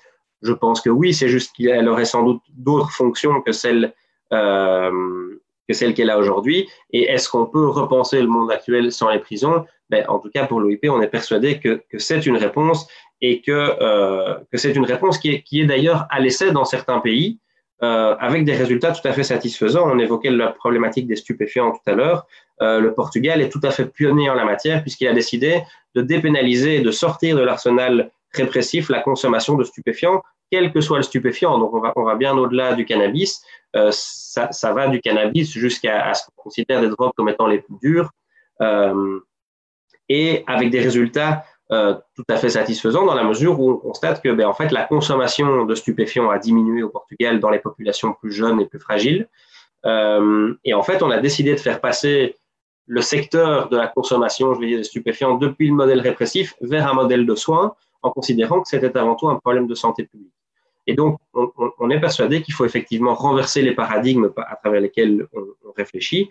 Euh, et, notamment sur la, possibilité d'étendre les modèles euh, ben, de, justice restauratrice. Euh, c'est euh, un peu la logique qu'a développé Luke Hulsmann, euh, qui est aussi encore un sociologue, qui, pour lui préconisait justement de remplacer le système pénal par en fait lui substituer le système judiciaire civil, c'est-à-dire mettre en relation deux individus entre lesquels il existe un conflit, éventuellement une obligation de l'un de réparer un tort qu'il a causé à l'autre, mais exclure la, enfin, je veux dire, le, le, le, rôle de la société dans cette équation-là. Euh, et effectivement, donc, ça, rejoint ce qu'on disait, c'est-à-dire que ce qu'est le capitalisme à y perdre, c'est que le capitalisme perd son outil de contrôle puisqu'il n'intervient plus à ce moment-là dans l'équation, c'est juste une, une équation entre deux individus. Et donc, c'est un risque que pour lui et pour nous, c'est une véritable opportunité sur laquelle il faut travailler. Ok, ben merci beaucoup à vous deux pour euh, vos réponses qui, qui sont tout de points bien clairs. Euh, personnellement, je trouve ça agréable d'avoir une question et, et, de sortir avec une réponse qui, qui donne aussi des, des perspectives et, et, bien argumentée. Alors, on est arrivé au bout des questions que nous avions préparées. Et donc, on a déjà reçu quelques questions du public. Euh, je propose de, passer directement à ces questions-là. Euh, notamment, euh, Chloé qui nous demande, est-ce que vous vous observez ou est-ce que ça vous inquiète la tendance à carcériser l'ensemble de la société, par exemple, quand on arrête des sans-abri, des dispositifs technologiques de contrôle, la criminalisation des militants, etc. Est-ce que ce n'est pas une espèce de nouvelle phase du capitalisme Voilà, c'est aussi une question large. je, pense que clairement, ça rejoint ce qu'on disait tout à l'heure sur l'extension du filet pénal. Mhm. C'est-à-dire que toute alternative qu'on va proposer au système pénal est en réalité pas une alternative, mais une addition. Euh, et donc, pour que ce soit une, véritablement une alternative, il faut qu'elle vienne remplacer ce qui existe. Et on constate effectivement qu'elle ne remplace pas, mais qu'elle s'ajoute à côté d'eux. Et donc, effectivement, vous avez, mais c'est dans la logique de ce qu'on expliquait tout à l'heure, en tout cas selon l'explication qu'en fait Foucault, c'est que l'objectif de tout ça, alors c'est pas un objectif de nouveau, hein, j'insiste, c'est pas un objectif avoué de quelques individus derrière un bureau qui travaillent à contrôler le monde, c'est une logique de, système. Et l'objectif de ce système, c'est d'avoir un, mécanisme de contrôle de plus en plus large sur des individus qu'on considère comme non productifs ou, non adaptés à la société capitaliste. Et donc, effectivement, euh, les militants, puisqu'ils veulent quelque part renverser euh, l'ordre tel qu'il existe aujourd'hui, euh, les sans-papiers, puisqu'ils ne sont pas suffisamment contrôlables, puisqu'à par définition, ils n'ont pas de papier, ils n'ont pas d'existence reconnue sur le territoire et ils menacent quelque part un équilibre de marché, les sans-abri. Et donc, tous, les nouveaux mécanismes de contrôle permettent d'identifier ce type de, de, de, problématiques pour le, système dominant et donc conduisent effectivement à beaucoup plus d'incarcération pour la mode et simple raison que là, je reprends l'exemple du bracelet électronique, par exemple, on se rend compte, en tout cas en Belgique, il y a des études qui ont été menées par rapport à ça, euh, sur les alternatives avec effectivement d'une année à l'autre l'évolution du nombre de peines qui sont prononcées et on voit clairement que le bracelet électronique ne vient pas remplacer la peine de prison, mais vient par exemple remplacer des peines de travail qui étaient prononcées. Euh, et donc, on voit très clairement que le bracelet électronique vient en fait punir des gens qui n'auraient pas été punis par le système pénal avant parce qu'on considérait justement que la peine de prison n'était pas nécessaire ou pas adaptée à la situation. Mais on se dit, mais finalement, on a une mesure à moindre, je vais dire à moindre échelle, qui est la surveillance électronique. On rajoute un dispositif de surveillance et avec euh, le double effet pervers qui est d'une part, on rajoute du contrôle et donc potentiellement une nouvelle personne contrôlée et donc à emprisonner si elle ne respecte pas son dispositif, là où la personne n'était pas contrôlée de façon continue avant. Et d'autre part, une sanction encore plus sévère si elle ne répond pas euh, à son dispositif, parce que soit elle ne va pas respecter son dispositif et le, juge qui va prononcer une peine va considérer que quelque part, elle trahit la confiance que le système met en elle et le, la, bonté qu'on a eue de lui donner qu'une surveillance électronique. Euh, et même si elle a respecté son bracelet électronique, mais qu'elle récidive par la suite, on va dire, ah ben, le bracelet électronique n'était pas suffisant, on va taper fort cette fois-ci. Et donc le double effet pervers qu'on mette en prison finalement des gens qui n'y rentraient pas avant, et qu'en plus on les met en prison pour des, pour des périodes encore plus longues. Euh, oui, tout à fait. Si je peux juste me permettre de. donc, je suis totalement d'accord et euh, bah, c'est tout, c'est tout à fait clair. J'avais juste un, petit élément d'optimisme à apporter euh, pour une fois, euh, c'est que euh, effectivement, je ne sais pas si c'est forcément pire qu'avant ou si c'est forcément totalement différent, parce que c'est vrai que tout ce constat d'incarcération ou d'arrestation des sans-abri, etc.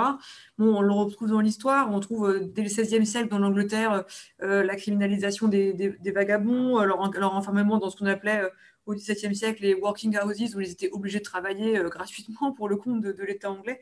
Donc on a en fait euh, euh, ces logiques de, contrôle des marges de la population. je pense qu'on peut la retrouver dans l'histoire à différentes périodes. je ne sais pas si c'est très optimiste de dire ça, mais en tout cas, c'est pas forcément pire, c'est peut-être différent. Et effectivement, ce qui change, à mon avis, c'est cette histoire de contrôle potentiellement euh, euh, euh, plus informatisé, ou en tout cas, bah, Foucault aurait dit le, panoptique, hein, le, fait de contrôler la, la, population sous tous ses angles, est beaucoup plus peut-être diversifié aujourd'hui par notamment les données numériques, les éventuels... voilà, on entend parler, bon alors je ne connais pas forcément, mais donc je vais éviter de trop m'étendre là-dessus, mais tout ce qui est un peu dispositif de contrôle en Chine, etc., où on se dit que c'est insupportable. Bon, donc tout ça, effectivement, je laisserai des spécialistes en parler, mais ça, euh, on, a effectivement peut-être une nouvelle, enfin une, phase un peu différente, mais pas forcément de nouveautés sur les objectifs, comme, comme on le dit depuis, euh, depuis le début. Je ne sais pas si c'est une bonne ou une mauvaise nouvelle. Hein. Voilà, vous déciderez. Oh, à ce stade, on n'est plus à ça près. Hein. c'est en tout cas une nouvelle. Oui, oui, ben, merci beaucoup encore pour cette réponse. On a encore une, euh, quelques questions. Donc, euh, si demain la Belgique était condamnée par la CEDH, encore une fois, hein, on ne va pas se mentir, euh, à fermer toutes ses prisons, qu'est-ce que vous aimeriez imaginer à la place, notamment comme politique de sécurité? Là aussi, faites-vous plaisir, on est là pour ça. Ouais. Je laisse Harold répondre parce que c'est la Belgique. Donc, mais nos détenus, nos détenus viendront chez vous. Hein. euh... Je vais mettre d'accord sur une politique. Après, on en reparlera. c'est vrai. Euh, c'est, euh... Alors, je, je vais essayer de répondre sans me dérober. Euh, et en même temps, je ne veux pas tomber dans le piège qu'on, qu'on oppose souvent en disant Oui, mais vous êtes contre la prison, mais qu'est-ce que vous proposez à la place? Parce que euh, c'est une façon quelque part de responsabiliser le particulier sur l'obligation d'aller apporter une solution à un problème, là où en réalité, on lui demande généralement pas son avis sur toute une série de choses. On ne demande pas l'avis du particulier sur, le, par exemple, la politique d'investissement étranger de la Belgique euh, euh, dans des pays en guerre, etc. Donc, simplement, en matière carcérale, il y a une, une, telle acceptation de la politique répressive que là, on va dire, vous avez l'obligation, si vous vous dites que vous êtes contre la prison, de proposer une alternative. Et, ça, euh, on veut l'éviter, au même titre qu'on considère que euh, si je vous dis je suis contre la torture je suis contre euh, le fait de torturer des personnes pour obtenir des informations, par exemple dans des procédures judiciaires, il y a personne, ou en tout cas personne de sensé, je pense, qui va me dire d'accord, mais par quoi est-ce qu'on remplace la torture? C'est-à-dire qu'on peut être contre une institution qu'on estime coûteuse, inefficace, injuste et, et sur certains aspects antidémocratiques, sans proposer forcément une alternative. Pour autant, euh, ce, que nous, on met en avant, c'est le fait que bien plus qu'une alternative à la prison en termes de sécurité, ce qu'il faut, c'est repenser la nécessité de sécurité au sein de la société, c'est-à-dire à partir de quand est-ce qu'on estime qu'on est en sécurité en société. Et pour nous, il y a des tas de, de, de situations insécurisantes ou de problèmes de sécurité qui se posent euh, et pour lesquels euh, je veux dire, les, individus acceptent parfaitement leurs, conditions. Il faut savoir quand même que ce qu'on appelle le chiffre noir de la délinquance, euh, c'est en réalité la, proportion d'affaires ou de dossiers qui sont répertoriés et qui ne sont jamais traités par la justice. L'immense majorité de la délinquance, euh, ou de ce qu'on appelle la délinquance, l'immense majorité de la délinquance aux yeux des règles actuelles de ce qu'est un délit, elle n'est simplement pas traitée par le système pénal parce qu'elle échappe à la vigilance, parce qu'on n'a pas le temps, parce qu'on n'a pas les moyens humains de le faire. Euh, ce qui veut dire qu'en réalité, vivre dans l'idée que si on fermait les prisons et qu'on laissait les gens ressortir, alors sauf quelques individus, on est bien d'accord, hein, mais que la majorité des gens ressortaient, on vivrait dans un monde tellement plus dangereux, c'est une illusion parce que la majorité des personnes qui commettent des délits sont déjà en liberté puisqu'elles ne sont simplement pas interpellées par le système pénal. Euh, et donc, ça, c'est une première chose. La deuxième chose, c'est que il y a, c'est pour ça que Foucault a, recours de nouveau, on ne parle que de lui, hein, mais en, prison, c'est difficile de, de, échapper. Euh, il a recours à la notion d'illégalisme plus qu'à la notion de délit. C'est qu'il dit en fait les illégalismes, ce sont des façons euh, d'échapper à la norme, alors pas uniquement la norme juridique, euh, ou de contourner la norme, et qui, qui sont différentes en fonction de la classe à laquelle vous, vous appartenez et qui vont apporter une réponse différente. Je prends un exemple très simple, on parle de dangerosité on a tous entendu parler il y a de ça 5-6 ans euh, du Dieselgate, le scandale de chez Volkswagen. Volkswagen a truqué ses moteurs pour, enfin, pas pour le faire, mais avec la conséquence que ça a empoisonné euh, des, milliards d'êtres humains sur la planète, puisqu'a priori leurs, leurs, voitures sont vendues partout. Euh, et donc, avec la conséquence qu'on connaît, qui est finalement, je crois qu'ils ont payé une amende et que les poursuites se sont arrêtées là et qu'aujourd'hui, ben, ils recommencent enfin, en tout cas, ils poursuivent tout à fait leur, leur vente, leur chiffre d'affaires, ils ne sont absolument pas menacés dans leur existence. Et donc, dire que l'insécurité, elle vient des personnes qui sont en prison, c'est une notion toute relative. Et donc, la réponse que j'apporterai, c'est mais, repensons la notion de sécurité, repensons la notion de délinquance et abordons le sujet sous un autre angle que celui simplement du l'individu qui a volé est dangereux et qu'est-ce qu'on fait Reposons la question de savoir est-ce que l'individu qui vole est véritablement dangereux?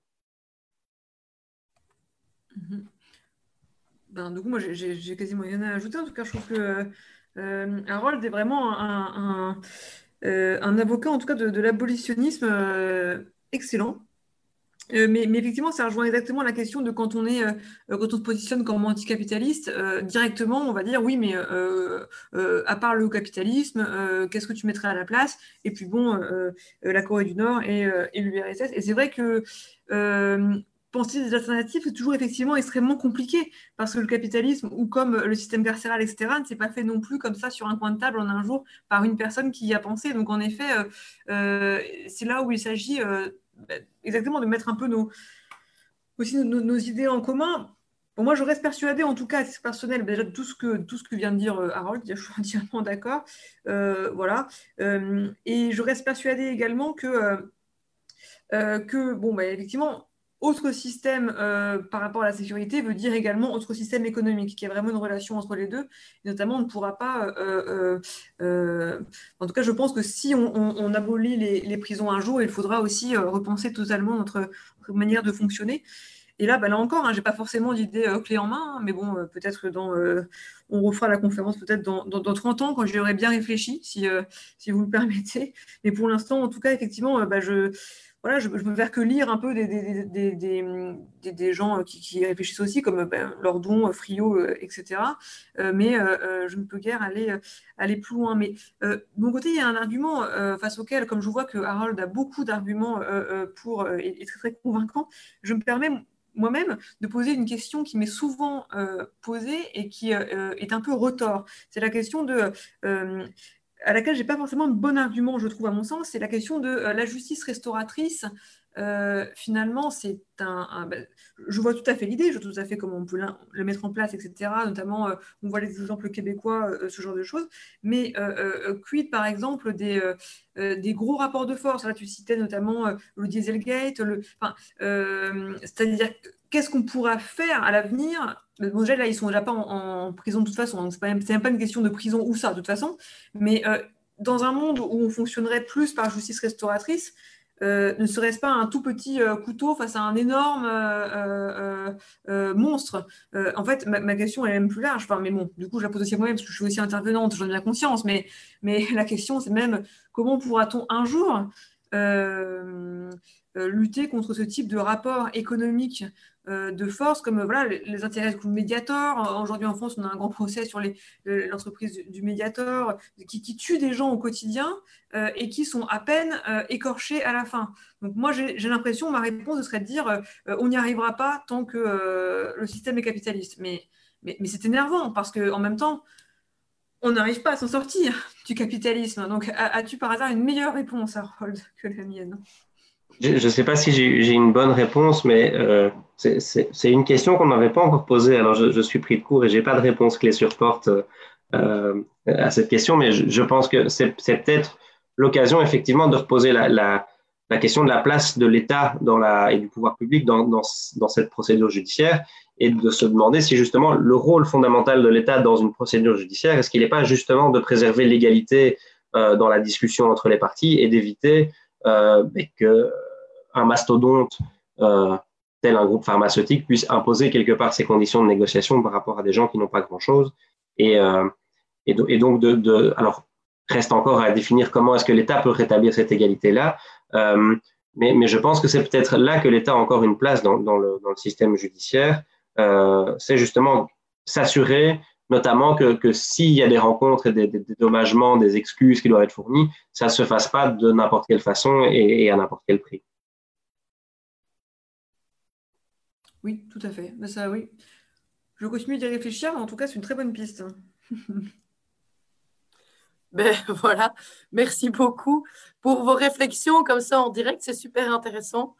Euh, je pense qu'on peut commencer tout doucement à clôturer. Alors, je ne sais pas si vous voulez dire une phrase euh, de conclusion ou s'il y a quelque chose qui, vous voulez partager avec nous euh bah, donc, De mon côté, on a, on a, on a quand même euh, pas mal fait le tour. C'est-à-dire que j'espère qu'on y arrivera un jour. Alors, vous l'avez compris, c'est un, bah, un chantier. Hein. C'est-à-dire que en fait, je trouve qu'on a une position qui est extrêmement dure quand on défend cette position-là. C'est qu'effectivement, euh, on va tellement contre les, lieux communs qui sont sans arrêt martelés dans tous les discours euh, euh, médiatiques avec bon, bah, la montée de partis notamment d'extrême droite, mais de droite en général partout en Europe, qu'on passe toujours pour les illuminés du coin.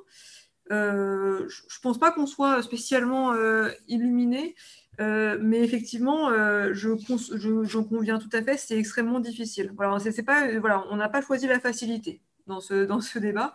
Mais euh, en tout cas, je vous, je vous remercie, euh, euh, je vous remercier beaucoup pour, pour l'invitation, pour avoir mis ces thèmes-là à l'ordre du jour. Je dois dire que je n'ai encore jamais parlé de ça dans une conférence française, de là à dire que les Belges sont de, de, grands gauchistes. Et bien, en tout cas, là, voilà, c'est la rumeur que je laisserai circuler à Rennes 2 à partir de, de demain. Moi, si, je peux terminer sur une, peut-être une petite note d'optimisme, euh, je, pense que le, sujet abolitionniste est, un sujet qui, est assez récent et qui gagne assez rapidement du terrain, en tout cas pour ce, que je constate euh, dans, ma vie de militant, je vais dire. Euh, et surtout, c'est un, sujet dont s'empare de plus en plus ce, ce, que je vais appeler au sens large des autorités, c'est-à-dire aussi bien ben, Je sais qu'écologie va me dire qu'il n'a aucun lien avec écolo, puisque euh, le, les groupes politiques et les groupes politiques euh, juniors, entre guillemets, euh, se plaisent à dire qu'ils n'ont pas de lien pour, pour éviter les, les prises de position des uns et des autres sans tâche. Mais, mais, pour autant, mais on a été invité par, ben, aujourd'hui par écologie, on a été invité par, par des, cette fois-ci par des parlementaires du Parti socialiste, on est invité par, par une série de, parlementaires écolos aussi d'ailleurs. Donc des autorités commencent véritablement à se poser des questions par rapport à ça et à s'emparer du débat, euh, même s'ils ne suivent pas forcément les mêmes thèses que nous, parce que, parce que nous, on peut se permettre d'être plus radicaux. Euh, ils s'emparent du débat, mais au-delà de ça, euh, ça, ça, contamine aussi le monde judiciaire. C'est-à-dire que on a par exemple des, des, communiqués de presse qu'on produit à l'OIP et des, et des, des avis qu'on qu dépose qui sont relayés par les plus hautes autorités judiciaires et qui sont utilisés pour obtenir soit des libérations de, particuliers parce qu'on considère que la situation en prison est telle qu'il ne se justifie plus de maintenir des personnes dans ces conditions-là, euh, soit euh, ben, récemment un, avis d'un avocat général à la Cour de cassation qui a repris euh, le texte qu'on avait publié pendant la, première vague sur les conditions d'incarcération en matière, en période de pandémie, euh, et qui considérait, dans le cas qui était soumis, qu'il fallait conduire à, estimer que les décisions qu'on avait prises n'étaient pas suffisamment motivées. Euh, les rapports de l'OIP ont été régulièrement cités par la Cour européenne des droits de l'homme. Euh, et puis, il y a, y, a, y a, des académiques qui reprennent nos, nos, nos sujets, beaucoup même, alors particulièrement dans, dans les facultés de criminologie, et ça depuis longtemps, mais ça déborde largement maintenant la faculté de criminologie, ça s'étend dans dans les facultés de droit où on re-questionne la place de la prison, euh, et puis d'anciens juges, d'anciens hauts magistrats qui aujourd'hui prennent clairement position en se déclarant ouvertement abolitionnistes, alors avec peut-être plus de réserve, peut-être plus de nuances sur la position que nous on tient, mais euh, la note de, d'espoir que j'ai envie de, de voir là-dedans, de, de positivisme, c'est qu'il euh, y a de plus en plus de personnes qui s'intéressent au sujet. Euh, et que si on arrive à toucher les gens avec cette question-là, ben, je crois que c'est par là qu'on commence à, à, à, faire bouger les choses, c'est en, posant des questions et en remettant en question ce qui peut paraître des évidences pour la plupart des gens. Ok, ben merci beaucoup. Au risque euh, de me répéter, euh, je vous remercie vraiment pour euh, vos interventions très intéressantes et la clarté de vos réponses. Et d'ailleurs, on me dit à l'oreillette que le public a fort apprécié cette conférence et que toute l'équipe apprécie vos, prises de position claires, qui n'est pas toujours euh, le cas quand on reçoit des intervenants. Donc, c'est super agréable. Je vais peut-être essayer de synthétiser euh, cette conférence qui est assez dense. Donc, capitalisme et système carcéral sont étroitement liés. Ça ressort de plusieurs éléments, notamment, on peut le voir dans le code pénal où le vol est plus durement sanctionné que, que d'autres infractions. En termes sociologiques, on le voit aussi, par exemple, au niveau euh, des catégories, si je puis m'exprimer comme ça, de personnes qui sont dans les prisons. On voit qu'on peut faire des liens un petit peu de cause à effet entre scolarité et accès à la prison. Euh, ce système exclut une partie euh, de la société et donc en cela, il n'est il pas égal et ne le sera jamais. En termes d'alternatives, on parle de justice restauratrice, de, de peine alternative, mais fondamentalement, ce qu'il faut, c'est repenser alors le système, parce que toutes les questions de capitalisme et de prison renvoient en fait à notre conception de la société. Et donc, il faut également repenser la notion de sécurité au niveau de notre, notre société, cette façon de penser. Et donc, à partir de, cette refonte de notre pensée, alors là, tout, tout le champ des possibles est, est à imaginer par nous, par vous. Et donc, c'est pour ça qu'on vous invite la semaine prochaine, et j'invite notamment nos, éminents intervenants, s'ils le souhaitent, à venir la semaine prochaine avec nous euh, euh, rédiger des propositions et brainstormer en tout cas sur le sujet. Je rappelle à tout le monde que euh, par souci de facilité, c'est mieux de s'inscrire pour la semaine prochaine afin de pouvoir organiser cela au mieux. Et donc, voilà, j'arrive au terme de, de ce que j'avais à dire. Et donc, euh, rendez-vous euh, la semaine prochaine pour continuer la réflexion sur des propositions plus concrètes. Voilà. Merci beaucoup. Merci. Et là. Euh,